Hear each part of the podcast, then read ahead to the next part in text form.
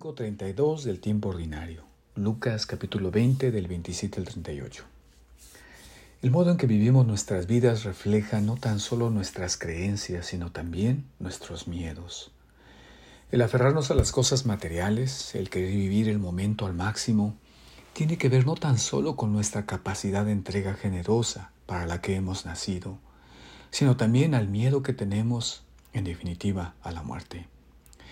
Hoy hay muchos cristianos que profesan creer en la vida futura, pero viven como si no creyeran en ella.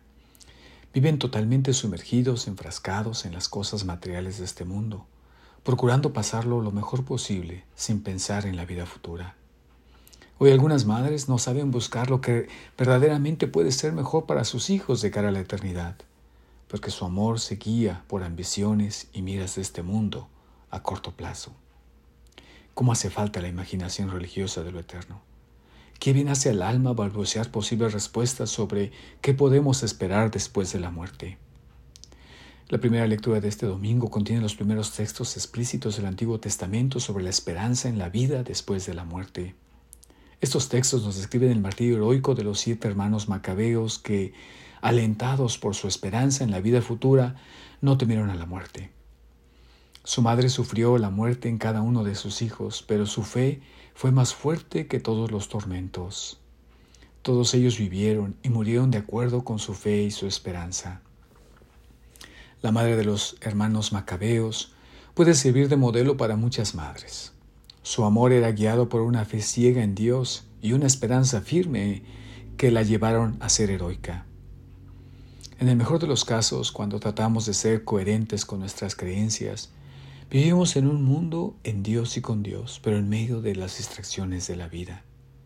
Este mundo nos reclama nuestra total atención y donación.